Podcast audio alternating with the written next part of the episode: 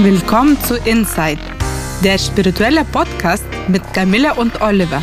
Spirituelle Themen einfach erklärt. Ja, und heute haben wir das Thema Talent, Training, Charisma. Was zählt? Ja, ein sehr spannendes Thema. Also die Frage, worum geht's und äh, ja, vielleicht ja auch alles oder manches mehr, manches weniger. Da wollen wir so ein bisschen äh, drüber sprechen heute. Ja, also grundsätzlich ähm, sagen wir mal, um irgendwas zu erreichen in einer Sache, äh, so dass es insgesamt Sinn macht, auch spirituell gesehen, äh, die eigene Seelenentwicklung zum Beispiel voranbringt, äh, muss das schon so ein gewisses Talent sein, um wirklich mit was voranzukommen oder so ein sich einlassen, so ein innerer Wunsch, eine Motivation, so ein Wille. Und äh, spirituell gesehen sind wir auch mit genau den Fähigkeiten und Talenten ausgestattet, die wir benötigen für genau unsere seelische Entwicklung. Man kann das zum Beispiel im Horoskop sehen oder im Enneagramm. Also wir haben schon das, was wir brauchen, um das zu tun, worum es geht. Nun ist es aber so, dass manch einer sich darauf sehr ausruht, auf seinen Talenten. Gerade wenn man manchmal besonders talentiert ist, denkt man, oh, das ist ja toll, aber man macht vielleicht nicht so viel daraus und äh, sitzt viel zu Hause rum, kommt nicht so richtig hoch und da muss man schon sagen, Talent alleine reicht nicht. Ne, in so einem Fall. Es muss auch ausgebaut werden und vertieft werden und vor allen Dingen praktisch umgesetzt werden und in die Realität geholt werden. Und dazu äh, sind wir bei dem zweiten Punkt von heute. Nach dem Talent ist Training nötig. Hm? Man kann das auch anders nennen, eine gewisse Disziplin, aber wir nennen das heute mal Training hier. Und ähm, ja, das ist eben, das ist hier die These heute auch in dieser Folge genauso wichtig. Ähm, ich finde, Disziplin braucht man jeden Tag. Das merkt man schon in dem Falle, in dem man jeden Tag Zähne putzen muss. Wenn wir keine Disziplin hätten und mhm. unsere Zähne nicht putzen, wie würde, das, wie würde der Mund aussehen? Also die Zähne würden raus. genau. Ein sehr, sehr gutes Beispiel, genau wie unser bulgarischer Freund und Gast in der frühen Podcast-Folge gesagt hat. Stefan, ne? Mhm. Stefan ja. Mhm. Kanev, ja. immer schön in der Bewegung bleiben. Ja. Und um in der Bewegung zu bleiben, braucht man auch zuerst eine Richtung, was heutzutage für viele Menschen ein Problem sein könnte, weil man zu viele Möglichkeiten hat. Und dann ja. ähm, es entstehen sehr viele Gedankenketten und Gedankenkarussell und man kann sich nicht richtig entscheiden, weil man eigentlich im Hinterkopf weiß, man könnte alles werden und es gibt mhm. alle Möglichkeiten der Welt. Und dieses universelle Gesetz, ein, äh, es gibt einen, der überall angewendet ist, mhm. worauf wir uns konzentrieren, da fließt die Energie hin. Genau, also wir sagen auch in der Kurzform, das ist allgemein Energie folgt der Aufmerksamkeit. Ne? Hm, ja. Genau, und ein bisschen mehr ausgeläutet könnte man sagen, dass zuerst Gedanken kreieren eine Energie und dann Energie kreiert Aufmerksamkeit. Aufmerksamkeit kann in den Handlungen münden. Wenn Handlungen benötigen Training. Mhm. Und Training wird zu Disziplin umgesetzt. Und Disziplin kreiert den Erfolg. Ja, mhm. so ist das. Mhm. Just follow the rules und es ist alles mit allem verbunden. Ja, alles hängt irgendwie zusammen. Das ist, da sind wir wieder beim großen spirituellen, äh, bei der großen spirituellen Klammer. Und beim Talent kann man ja schon sagen, das ist manchmal auch Gott gegeben oder wenn man es wissenschaftlich sagt, ist in den Genen verankert. Also tatsächlich gibt es ja auch Menschen, das ist ja ganz klar, die in bestimmten Sachen viel talentierter sind als andere. Meistens ist es aber so, dass eigentlich jeder für irgendetwas ein Talent hat. Das muss jetzt nicht immer sein, dass man jetzt irgendein besonderes äh, Klavierstück von Chopin besonders gut spielen kann. Das können natürlich die wenigsten. Aber es könnte auch sein, dass ich, äh, keine Ahnung, zum Beispiel sehr guten Bus fahren kann und äh, als, dann als Busfahrer ähm, beruflich tätig bin und mich das auch erfüllt, weil es mir, mir da Freude bereitet und ja, ich das sehr gut kann. Dann könnte man da von einem Talent sprechen, sehr gut einen Bus zu fahren. Ne? Und das ist doch schön. Also es ist am Ende egal, äh, das ist der Punkt. Es muss nicht immer die große Kunst sein oder das Ballett, ne? sondern äh, einfach das, was eben zu dem jeweiligen Menschen passt. Und Ähm, ja, aber Talent reicht eben alleine nicht aus, sondern selbst wenn ich gut Bus fahren kann und das mag, muss ich das halt üben, weil es ist schon ein ganz schön riesiges Gefährt und da muss man aufpassen, dass man nicht irgendwo anschrabbelt oder in den Kurven das alles richtig macht und dazu braucht man Training. Ne? ja. Und äh, hast, du, ähm, hast du aus deinem Leben so ein Beispiel, wo du also durchaus ein Talent äh, hattest, aber das dann auch weiter äh, trainiert hast? Das, was du jetzt gerade mit dem Bus erzählt Ja, hast, ja. musste ich gerade Ja. innerlich erinnern, dass ich vor ein paar, Ta- ein paar Jahren nach Hamburg gefahren bin und da war ein verrückter Busfahrer, der richtig, der richtig schnell gefahren ist. Aha. So, so, fast wie ein Porsche. Ah, okay, wie so ein Rennfahrer, ja, verstehe. Und dann waren alle innerlich aufgewühlt. Kannst du bitte mal das Bus normal fahren? Das ist gefährlich. Da stehen Menschenmassen. Ja. Und da war die Situation. Ich dachte, dass, ich dachte, dass alle Busfahrer Bus fahren können. da stimme ich dir zu. Da braucht man manchmal ein Talent, sonst wäre ich nicht in so einer Situation. Ich würde auch sagen, dass der eigentlich nicht gut Bus gefahren ist. Ne? Der wäre ist wahrscheinlich entweder gut. besser Rennfahrer oder was auch immer. Ne? Aber, Aber seine Bus- Aufgabe hat er nicht so richtig gut erfüllt. Ne? Genau, ja. ja, spannend. Ja, hast, hast du ein Beispiel aus deinem eigenen Leben, wo du, sag ich mal, viel äh, Talent war da und auch viel trainiert hast und was ist daraus geworden? Äh, ich habe ein Kommunikationstalent. Ähm, dazu kann ich ein Beispiel geben. Mhm. Wir machen ja auch hier einen Podcast, genau. Mhm. Ähm, früher in meiner Kindheit wollte ich unbedingt Schauspielerin oder Tänzerin werden. Ich habe ja auch jeden zweiten Tag Aha. Schauspielschule oder Tänzerschule besucht und mir Mühe gegeben. Oft äh, äh, bin ich länger geblieben nach dem Unterricht und, äh, und wollte das so sehr, weil er so kreativ war. Aber eigentlich ist daraus nichts geworden, egal wie viel trainiert ich habe. Aha. War das in Berlin oder war das noch in Litauen? Das war noch in Litauen. Ah ja, okay. In Litauen. Mhm. Und du hast viel trainiert, aber es ist doch nichts raus geworden, oder? Doch nichts raus Mhm, geworden. Wenn ich ein Talent hätte, Mhm. dann wäre was geworden. Weil der, also ich habe viel trainiert, aber es Mhm. ist nichts geworden. Also ein Beispiel dafür, dass nicht ausreichend, wie soll ich sagen, Veranlagung, so kann man es auch nennen, da war oder es vielleicht irgendwie nicht sein sollte auch, ne? Mhm. Und trotz viel Trainings, ja, kommt man dann natürlich auch nicht weiter, ne? Mhm. Ja, und der andere Beispiel wäre, ähm, dass äh, Lit- litauische Lehrerin meine Aufsätze immer gut fand, weil sie so emotional tief berührend waren. Mhm. Äh, sie hat das auch immer vor der Klasse vorgestellt, weil sie das so mochte, weil das so interessant und tiefgehend vorgestellt war. Deine Aufsätze wurden vorgelesen vor der ganzen Klasse. Vor der ganzen Klasse, ah, ja. interessant. Mhm. Ja, und äh, ich, aber damals war mir das nicht so mit dem Kommunikationstalent bewusst und Ja. jetzt ist es mir eher bewusst und ich denke, dass wir das, was wir hier gerade machen mit dem Podcast und dass wir reden, diskutieren, mitteilen, ähm, das trainiere ich jetzt ein Jahr und das wird besser und besser, würde ich sagen. Ja, finde ich auch. Ähm, Wir sind auch schon irgendwie bei über der 40. Folge. Und ähm, ja, das zeigt, dass man eben mit einem gewissen Grundtalent, aber auch wenn man dranbleibt und im Training auch immer weiter vorankommt und ähm, auch besser werden kann. Ne? Mhm. Und hast du so ein Beispiel aus deinem Leben?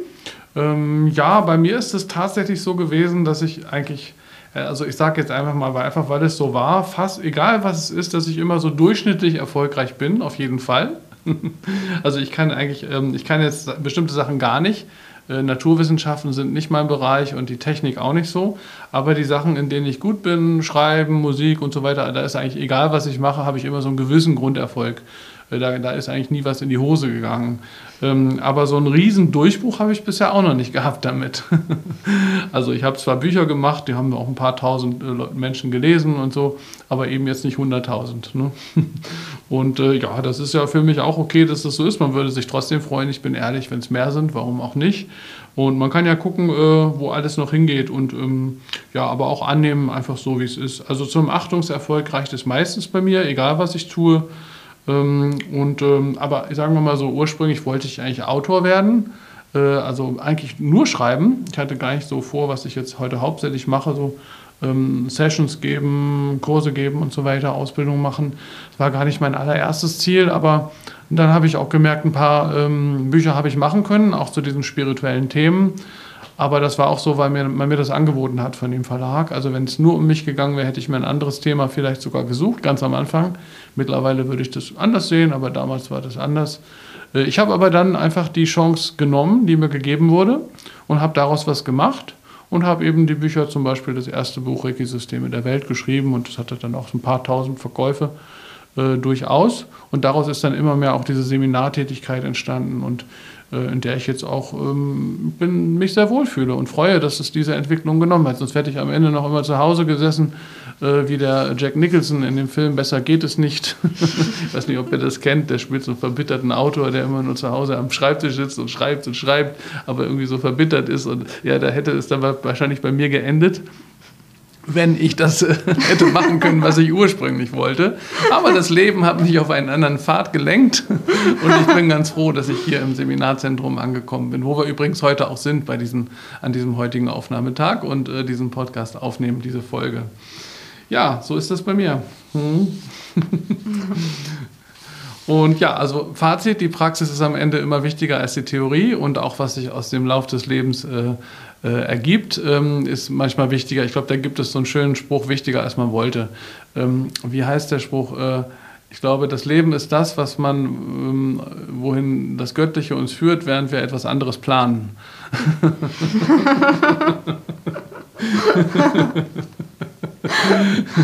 ich, ich, mag auch natürlich, wenn man äh, positiv in die äh, Zukunft geht und ich mag übrigens auch das Lied von der Hildegard Knef, da haben wir vorhin schon drüber gesprochen. Äh, du kennst das auch, ne? Für mich soll's rote Rosen regnen, mir sollten sämtliche Wunder begegnen. Die Welt sollte sich umgestalten und ihre Sorgen für sich behalten. Genau, das ist natürlich ein, ein rosa Entwurf für die Zukunft, in dem einfach alles schön ist und mir alles Schöne begegnet und der Rest soll wegbleiben. Äh, ich mag das Lied. Ich denke es hilft sehr oft so zu denken. Man muss natürlich wissen, dass das nicht, die, äh, nicht immer die Realität ist. Äh, und so einfach ist es halt nicht. Ja, manchmal hat man Lauf, aber der geht nicht ewig. Und dann ist eben wieder der Punkt, jetzt kommen wir wieder zum Thema der heutigen Folge, Training und Disziplin angesagt. Ne? Und es gibt ein sehr gutes Buch zu diesem Thema, das ich mal vorstellen möchte. Das heißt Die Talentlüge von Daniel Coyle. Coyle mit OY. Und äh, ich glaube, das ist auch vergriffen, aber im Antiquariat gibt es das. Ist aber, glaube ich, auch sehr teuer mittlerweile. Aber es lohnt sich. Es ist wirklich ein sehr gutes Buch. Der Autor hat weltweit große Talentschmieden besucht und hat zum Beispiel eine völlig heruntergekommene Tennisschule in Moskau besucht, aber aus der so viele Weltklasse-Tennisspieler kommen wie von sonst nirgendwo. also wir haben, lernen schon mal, das hat nicht immer alles mit Hochglanz zu tun, wo man besonders gut ausgebildet wird, sondern es kann auch ein bisschen kleiner, sogar fast schon ein bisschen heruntergekommen wirken und genau das Richtige sein. Es gibt auch in Dallas in den USA zum Beispiel eine Gesangsschule, bei denen äh, fast alle Absolventen über 90 Prozent hinterher einen Vertrag mit einer Plattenfirma bekommen, die da waren. Und die Frage ist jetzt, der Autor hat gesagt, ich möchte das mal untersuchen. Was machen die denn da eigentlich? Warum sind denn die Leute so gut und warum wirkt es im ersten Moment manchmal gar nicht so? Äh, sondern es ist eher so ein bisschen wie so eine Baracke, beschreibt er auch, wo, wo irgendwas geschieht, wo, er so rein, wo man dachte, so, naja, da, äh, da äh, trainiert vielleicht gerade die Dorfjugend äh, Kreisklasse E Fußball, ja, so ungefähr, also so unterste Stufe. Aber nein, die Weltklasse-Spieler sind da unterwegs und äh, trainieren aber in einem sehr herausfordernden Milieu. Warum? Weil man natürlich nur so an seine Grenzen kommt. Also der Autor sagt, Talentschmieden sind mysteriöse Orte, äh, man muss an, die, an der Grenze seiner Fähigkeiten arbeiten. Auch, man scheitert auch immer mal wieder, wenn man an dieser Grenze arbeitet. Aber es gilt immer und immer wieder aufzustehen. Aber ist das nicht zu verbissen? Passt das noch zu dem spirituellen Grundgedanken, das locker sein und einfach mal loslassen? Mhm. Ja, das, da hast du natürlich recht. Das ist die andere Seite der Medaille, würde ich sagen. Ne? Ähm, wenn man es übertreibt, äh, dann ähm, ist sozusagen, wir sind ja hier in einem spirituellen Podcast, ist es natürlich immer ein bisschen zu viel. Ähm, aber es gilt trotzdem, folgerichtiges, kontinuierliches Umsetzen hilft. Das gilt auch in der spirituellen Welt. Und sich selbst nicht immer in die Tasche lügen. Ne? Also nicht sein eigenes Leben verpassen und nur zu Hause rumsitzen und sich dann äh, da vorstellen, wie talentiert man ist, aber die böse Welt und die Verlage und verstehen das alle gar nicht und die Musikverlage, aber ich weiß, dass ich genial bin, aber draußen merkt es keiner. Ne? Ähm, das bringt nichts, ne? diese Haltung. Ähm, man hat da vielleicht noch tausend vermeintlich spirituelle Gründe, dass man ja auch nicht ehrgeizig sein will, weil das unspirituell sein soll und so weiter. Aber an irgendwo muss man auch merken, dass das Quatsch ist und dass man sich in die Tasche lügt damit, ja. Mm, und dass man eben auch in der Spiritualität, egal, es muss ja nicht jeder im Rampenlicht stehen oder ein Buch schreiben, aber irgendwas tun, äh, anderen helfen, in irgendeiner Weise auch an der eigenen Entwicklung arbeiten und äh, jetzt nicht rumsitzen und äh, genervt sein. Robert Bjork ist ein früherer Leiter der psychologischen Fakultät der University of California. Der kommt auch in diesem Buch vor, was ich eben zitiert habe. Und der sagt einen spannenden Satz. Wir müssen unsere eigene Lernzone finden. Das heißt, die optimale Differenz, also eine Zone, eine Differenz zwischen dem, was wir können und dem, was wir erreichen wollen da müssen wir hin und her alternieren sozusagen in diesem Bereich. Und dann kommen wir tatsächlich immer weiter und dann können wir diese, diese Zone ausdehnen. Ne? Und was definitiv nicht hilft, ist immer und wieder zu loben oder gelobt zu werden oder ausschließlich positiv bestätigt zu werden. Das ist ein großes Missverständnis, ja heutzutage sehr verbreitet auch, ne, mit den, auch mit den Kindern, immer für alles zu loben und alles nur positiv zu bestätigen. Natürlich ist das die richtige Richtung und es ist vollkommen falsch, wie man das vor 100 Jahren gemacht hat, immer draufzuhauen und unten zu halten und schlecht zu machen. Aber tatsächlich ist es so, nicht bloß das nach oben äh, strecken hilft, sondern auch das nach unten beugen. Hm. Weil das dann zu übertrieben ist. Ja, ja, wenn das nur übertrieben wird, dann, dann lernt man, kommt man nicht in diese Grenzzone, in der man tatsächlich und dann, dann meistens äh, äh vorankommt. Und dann hat man so ein übersteigertes äh, Selbstbewusstsein von etwas, was nicht real ist und fühlt sich wichtiger, talentierter, genialer, als man tatsächlich ist. Und das hilft natürlich am Ende auch nicht weiter, wenn man, ähm, ich sag mal, die Auseinandersetzung dann äh, nicht in die Auseinandersetzung geht, sondern zu Hause sitzen bleibt, kann man sich das natürlich gerne vorstellen, dass man toll ist. Aber wenn man dann in die Auseinandersetzung, in die Konfrontation geht im Leben, wird man schon sehen, wie weit man kommt. Und ich kann das jedem raten, das wirklich zu tun und zu machen, weil dann stellt sich heraus, was von dem, was man von der eigenen Haltung über sich selber hat, äh, eben bleibt. Ne? Ich finde ganz spannend in diesem Buch von Daniel Coyle, was ich jetzt zitiert habe, ein kurzer Absatz, den ich vorlesen möchte, weil er genau beschreibt, wie was einen guten Trainer, einen guten Lehrer ausmacht. Die Lehrer und Trainer, die ich kennengelernt habe, schreibt der Autor, waren stillere und zurückhaltendere Menschen. Meist waren sie älter, viele lehrten bereits seit 30 oder 40 Jahren. Sie hatten denselben ruhigen und festen Blick, alle. Sie hörten öfter zu, als sie selbst sprachen. Gegen Pep-Talks und feurige Ansprachen schienen sie geradezu allergisch. Stattdessen verwendeten sie die meiste Zeit auf knappe Anweisungen und gezielte Korrekturen. Sie hatten außergewöhnlich sensible Antennen für die Menschen, die sie unterrichteten und passten ihre Botschaft genau an die Person an, für die sie bestimmt war. Nachdem ich ein Dutzend dieser Trainer kennengelernt hatte, kam mir Verdacht, sie können untereinander verwandt sein, weil die so ähnlich waren. Es waren Talentflüsterer. Ja, also der Mann spricht nicht aus der Theorie, sondern der war da, ne, wo die besten Leute ausgebildet werden und er hat gesagt, das ist seine Beobachtung von den besten Trainern. Finde das ähm, ja, hochinteressant. Und was er außerdem sagt, ist, die Trainer, die er da kennengelernt hat und die Menschen so trainiert haben, dass sie hinterher sehr erfolgreich in dem wurden, was sie selber auch wollten, natürlich, das ist ja auch wichtig, äh, die haben alle über eine starke innere Kohärenz verfügt. Und was ist mit dieser Kohärenz genau gemeint? Ja, man sagt, dass Menschen mit so einer starken inneren Kohärenz ähm, ähm, allein durch ihre Gegenwart andere Menschen in einen veränderten Zustand versetzen können. Ähm, ja, ist so ein komisches Wort, ne? Was heißt jetzt Kohärenz? Ich versuche das mal zu erklären, das ist ein bisschen schwierig, aber wenn man es mal plakativ macht, ist es so, diese Menschen verfügen über ein sehr geordnetes Hirnmuster. In der Begegnung mit einem anderen, der ein weniger geordnetes Hirnmuster hat, also man kann das so an solchen, wenn man so an Geräte anschließt, das ist gemeint, ne? diese Kurven, die sich da ergeben, kann man sich das anschauen, beeinflusst so jemand, der so eine starke innere Kohärenz hat, also ein geordnetes Hirnmuster, der, der beeinflusst andere mehr als derjenige ihn, also derjenige, der ein weniger innere äh, Ko Kohärenz hat und ein weniger geordnetes Hirnmuster. Also der eine kann den anderen mehr beeinflussen. Und dadurch löst er eine Bewegung hin zu mehr innerer Ordnung in dem anderen aus. Also er kann diese dieses Gesetteltheit, diese Gelassenheit, diese Ruhe, die er hat, auf den anderen auch übertragen und dann ist der andere auch ruhiger und gelassener. Ne, ist also nicht so ein Selbstding, äh, ne? es geht nicht um Ego, sondern natürlich das auch mit dem anderen zu teilen. Mhm, was ich jetzt gerade äh, überdenken muss, wie ich in der Schule mit der Deutschlehrerin war, ja. ich mochte sie am meisten, äh, aber sie war sehr aktiv und sehr präsent und sehr dominant. Und sie hat kurze Haare gehabt und sie hat auch dann oft gesagt, ich meinte, oh, Sie haben eine neue Frisur. Ja, ich bin doch vom Artpolizist und meine Frisur ist auch wie von einer Polizistin, meinte sie, Aha. dass sie so eine Ausstrahlung hat, weil Aha. sie hatte dominante, okay. polizistische. Aha, okay. und ja, und ich mochte sie am meisten und ich finde, das war eine der stärksten Lehrerinnen. Mhm. Und das, was du jetzt gerade vorgelesen hast, das muss ich gerade darüber nachdenken, ja.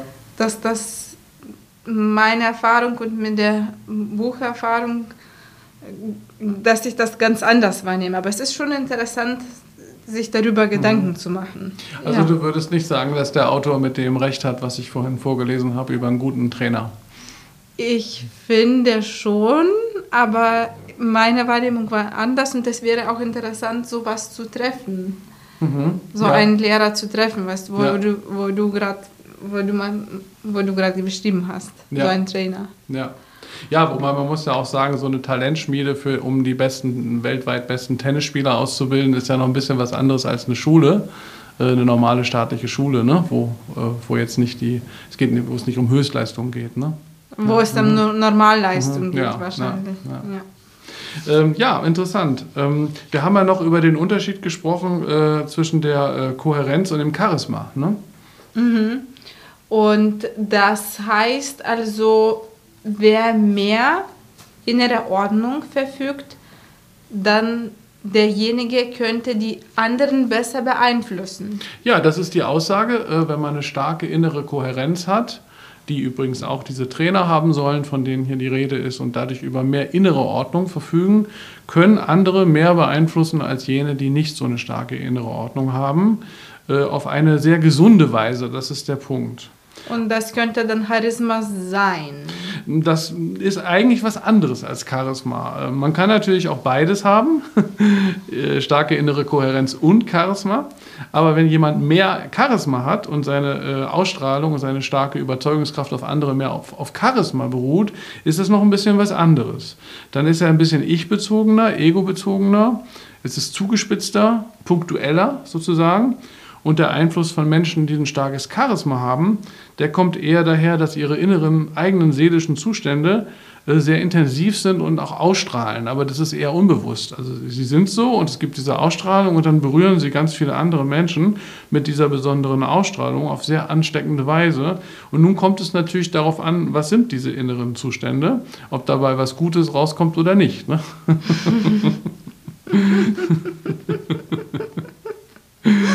Und äh, ja, bei Menschen, die aufgrund einer starken inneren Kohärenz einen besonderen Einfluss auf andere haben, ist es anders. Die haben vielleicht einfach einen hohen Grad an spiritueller Entwicklung erreicht. Also fällt zum Beispiel Eckart Tolle ein oder andere, die, also auch insbesondere Eckart Tolle, wo man im ersten Moment sagen würde, der ist ja jetzt gar nicht so charismatisch. Also wenn man ihn so da sitzen sieht äh, und, und wie er spricht. Aber er hat eine sehr, sehr, sehr große Ausstrahlung und Einfluss. In diesem Fall eher weniger aus Charisma oder auch gar nicht aus Charisma herkommt oder rührt, sondern eher aufgrund dieser starken inneren Kohärenz, wie man das, das versuchen wir hier mal. Man könnte andere Worte wählen, aber so kann man das auch beschreiben. Und das strahlt dann irgendwie sanfter aus und nicht so kantig. Das Charisma hat auch immer was Kantiges, oder? Charisma mhm. hat auch was Kantiges, würde mhm. ich auch so sagen. Und ja und Ko Kohärenz eher was so sanft, Sanftes, würde ja. ich sagen. Und ja. da ist so irgendwie so ein tiefer gehendes Netz an Zusammenhängen auch und ein mehr auf den anderen auch manchmal intuitiv, unbewusst eingehen. Das ist sozusagen prozessualer, diese, diese Kohärenz, ist systemischer, weitgreifender, bezieht mehr ein. Das Charisma kommt äh, und dann, peng, ist es da. Und ja, wie gesagt, kann auch total äh, schön und spannend sein, wenn das genau die Bedürfnisse derjenigen trifft, die das wahrnehmen, diese Ausstrahlung und damit alle glücklich sind. Aber das kann natürlich auch in eine ganz andere Richtung gehen. Ne? Mhm. Ja, mhm. E-, ego-bezogenes Charisma mhm. kann zum Beispiel gefährlich werden, weil dadurch äh, kreiert man mögliche Atmosphäre, wo, wo alle einer Person folgen. Mhm. Ja, ja, Und das genau. ist zum Beispiel in Massenpsychologie ungünstig, weil ja. aufgrund der äh, persönlichen Ausstrahlung kann man äh, Menschen in die ganz andere Richtung lenken und die können da bestimmt gelenkt werden, was ich eigentlich nicht so gut finde. Ja, die sie wirklich auch vielleicht gar nicht wollen, ne? sondern wo das dann so, einen, so einen bestimmten, so einen um, um, sich greifenden magnetischen Aspekt bekommt, dem man sich nicht entziehen kann, ne? so, oder dem viele sich nicht entziehen können. Ne? Wenn man sehr bewusst ist, dann kann man sich dem entziehen, aber ja, die, viele sind halt auch nicht so sehr bewusst. Ja, also hochspannend dieses ganze Thema und vielleicht abschließend, man kann natürlich auch beides haben, eine starke innere Kohärenz und Charisma. Ne? und dann mischt sich beides und äh, ja, das ist auch, auch eine schöne Mischung. Ja, dann haben wir einiges wieder heute erforscht in dieser Folge und äh, ja, danke, dass ihr wieder mal dabei wart. Wir freuen uns, wenn ihr nächstes Mal wieder dabei seid. In der Zwischenzeit sind wir auch auf Facebook und Instagram. Und wer mehr wissen möchte über Spiritualität Reiki und Soundtherapie, schaut auf www.soundandreiki.de oder www.einfachnurreiki.de.